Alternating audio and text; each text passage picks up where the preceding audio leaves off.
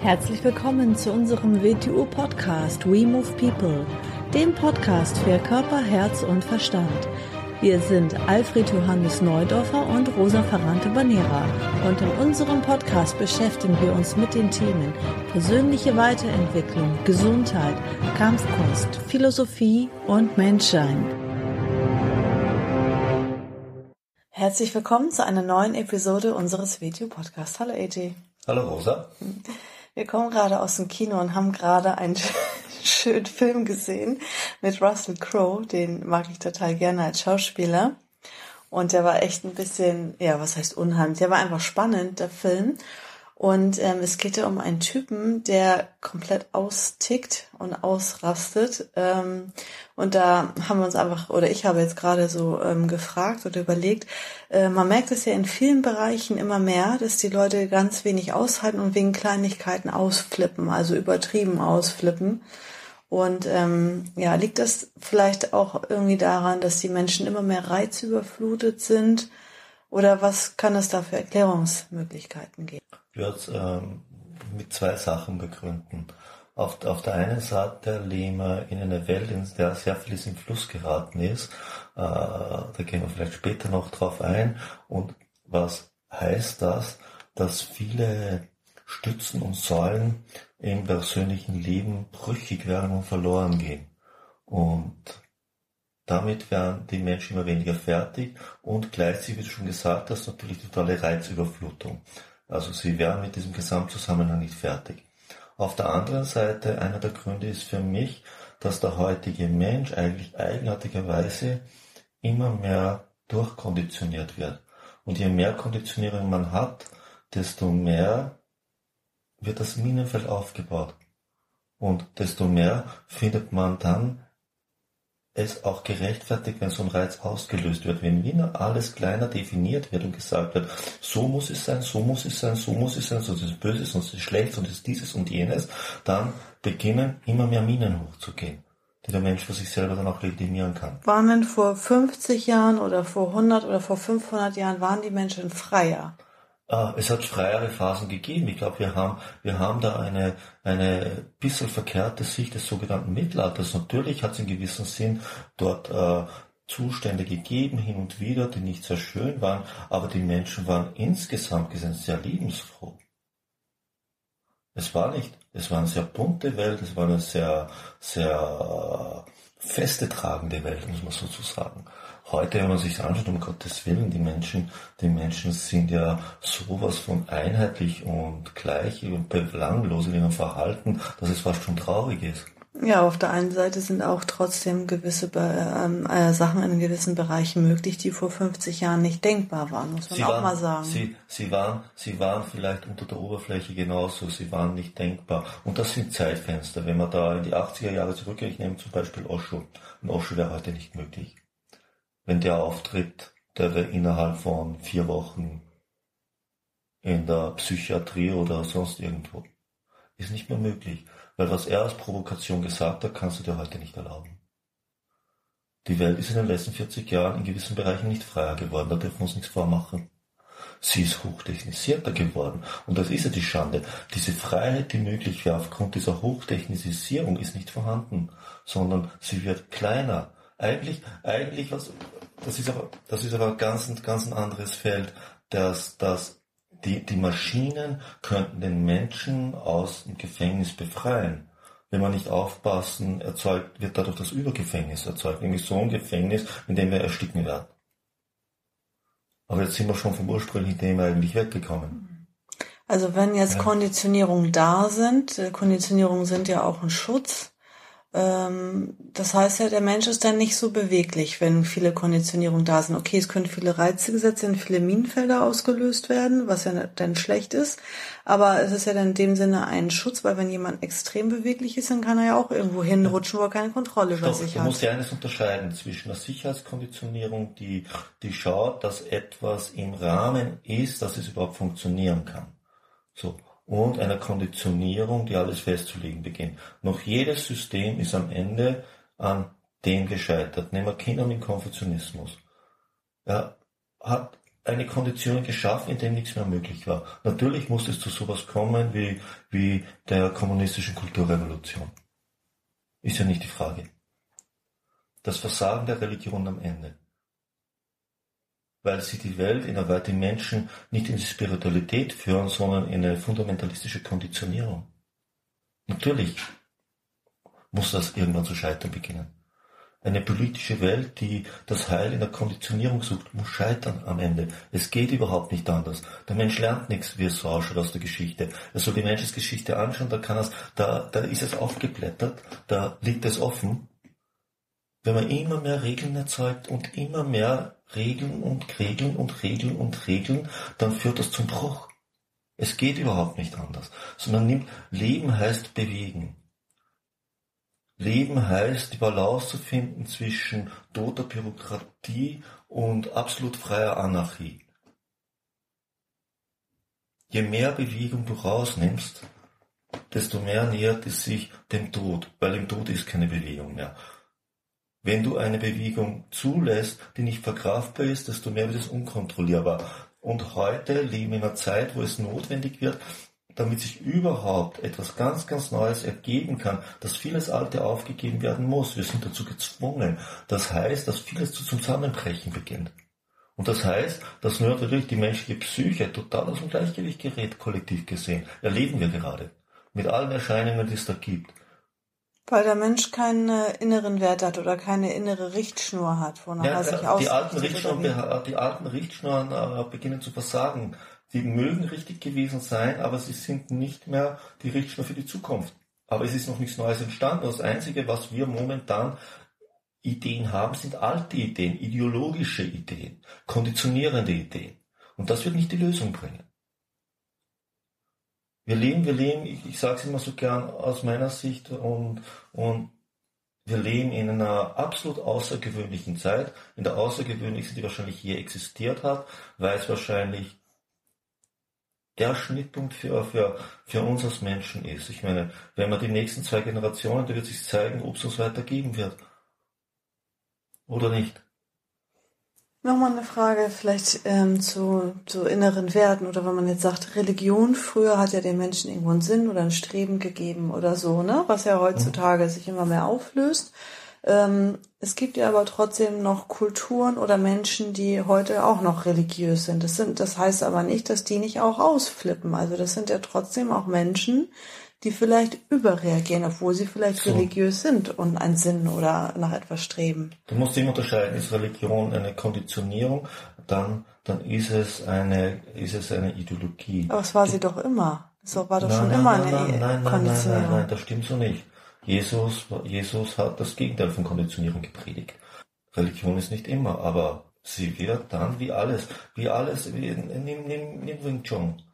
Ich meine, die Leute, die Leute möchten immer, dass Mignui das reine Wing Chun erfunden hat, seitdem hat sich nichts mehr geändert. So, so, das ist wie Religion. Die Religion findet einmal eine Wahrheit und dann muss sie als Dogma diese Wahrheit verteidigen. Das geht sowas von an der Realität vorbei, dass es nicht mehr schlimmer geht.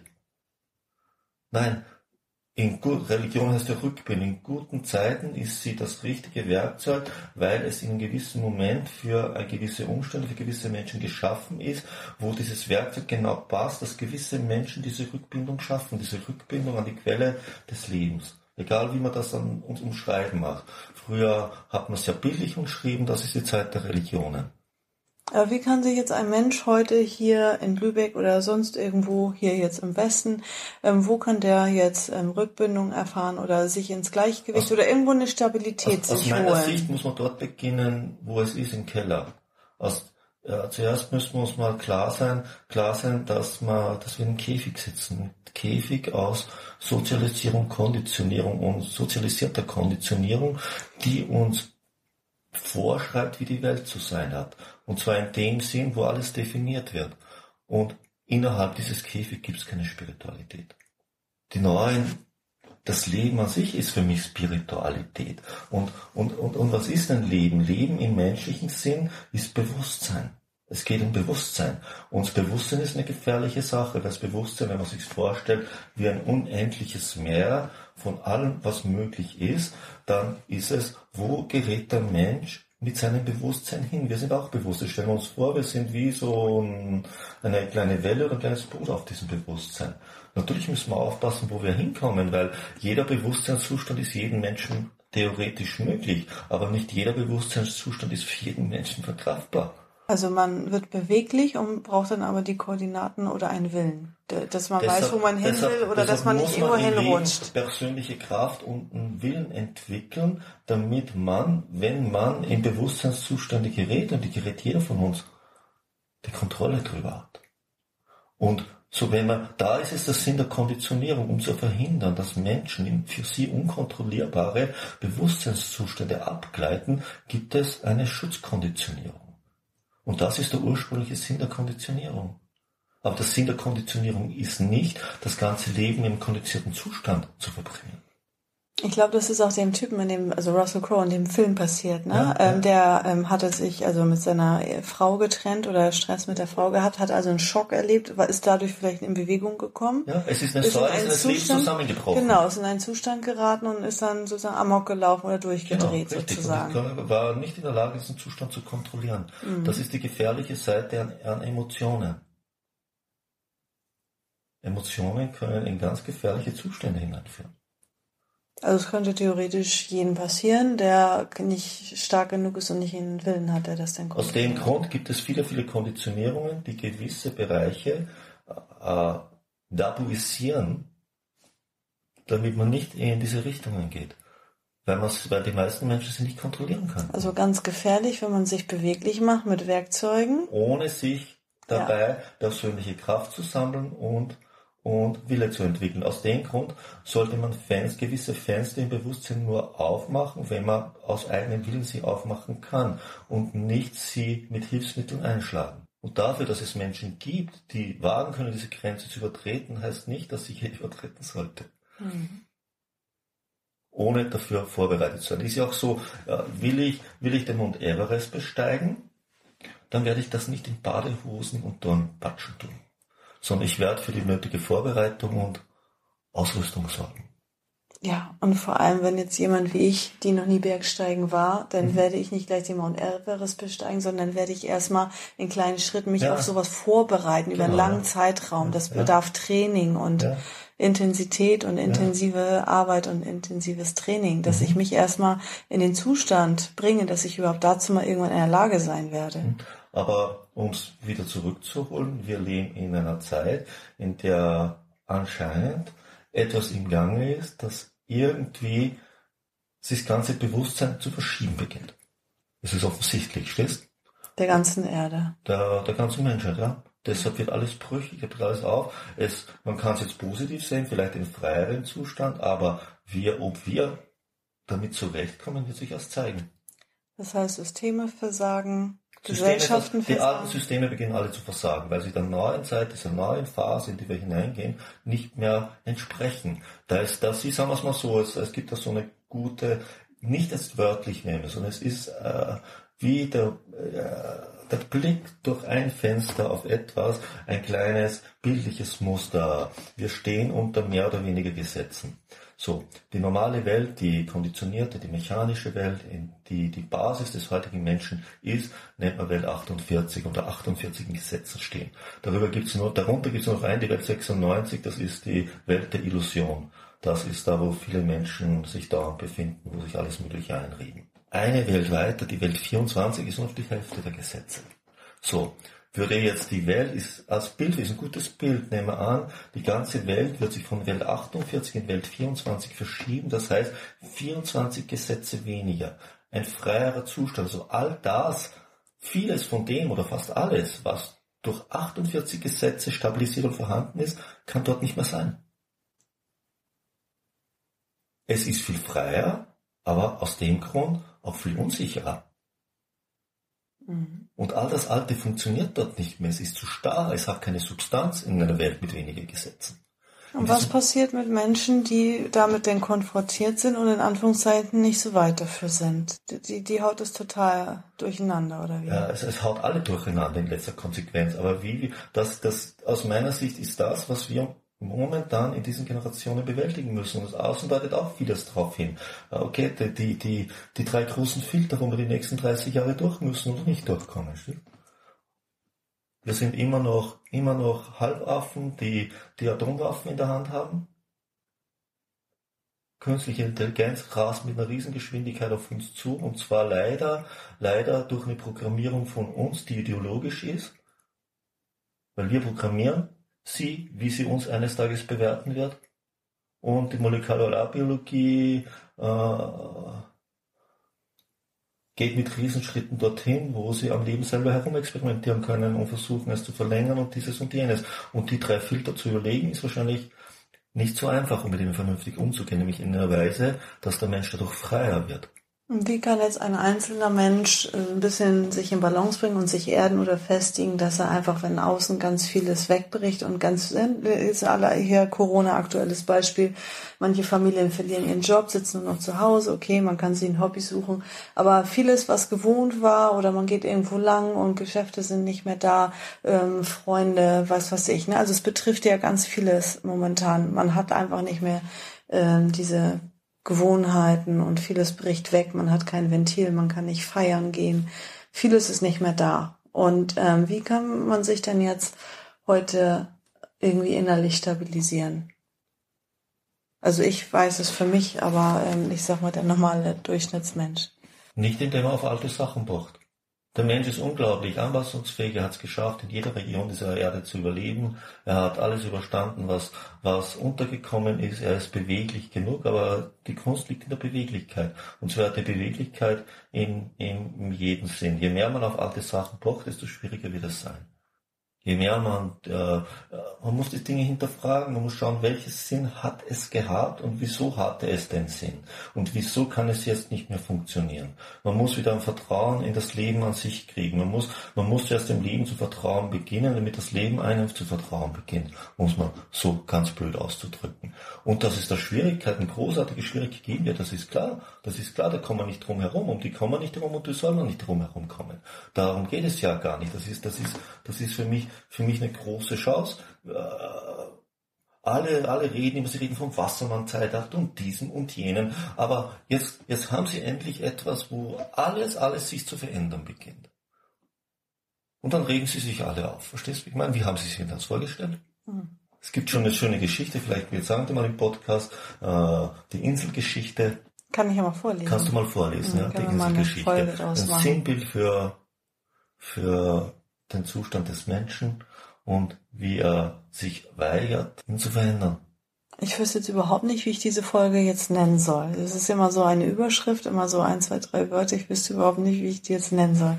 Diese Folge. Mhm. mhm. ist jetzt einfach so spontan entstanden. Ja. Es gibt nicht die Lösung. Mhm. Es gibt kein Aspirin, es gibt kein Aspirin für alles. Das ist das Gleiche, wie ich immer sage, wie kann man ein Kind auf die Zukunft vorbereiten? Nicht indem er Ideologie reintrichtert, nicht indem er ihm sagt, äh, was es heute lernen soll, weil es morgen als morgen brauchen wird. Nein, man muss es vernünftig, beweglich, man muss ihm klares Denken beibringen, man muss es so erziehen, dass es einen starken Willen erzieht und große persönliche Kraft entwickelt und sein inneres Gleichgewicht immer wieder finden kann, nicht dauernd hat. Gleichgewicht hat man nicht dauernd, sondern dass man egal was passiert, es wieder findet. Man muss aus dem Gleichgewicht kommen und muss wissen, wie man wieder ins Gleichgewicht kommt. Man muss seine Fehler machen, aber darf sie nicht zu groß machen, dass man sie nicht mehr ins Gleichgewicht bringt. Man muss experimentieren, aber man muss wissen, wie weit darf man gehen. Man muss etwas riskieren, aber man darf nicht leichtsinnig sein und verantwortungslos. Man darf nicht etwas verteidigen, dessen Zeit vorbei ist. Was man heute so oft hört. Hm. Ja, spannende Folge ist das geworden. Vielen Dank. Mhm. Und bis zum nächsten Mal. Bis zum nächsten Mal. Tschüss.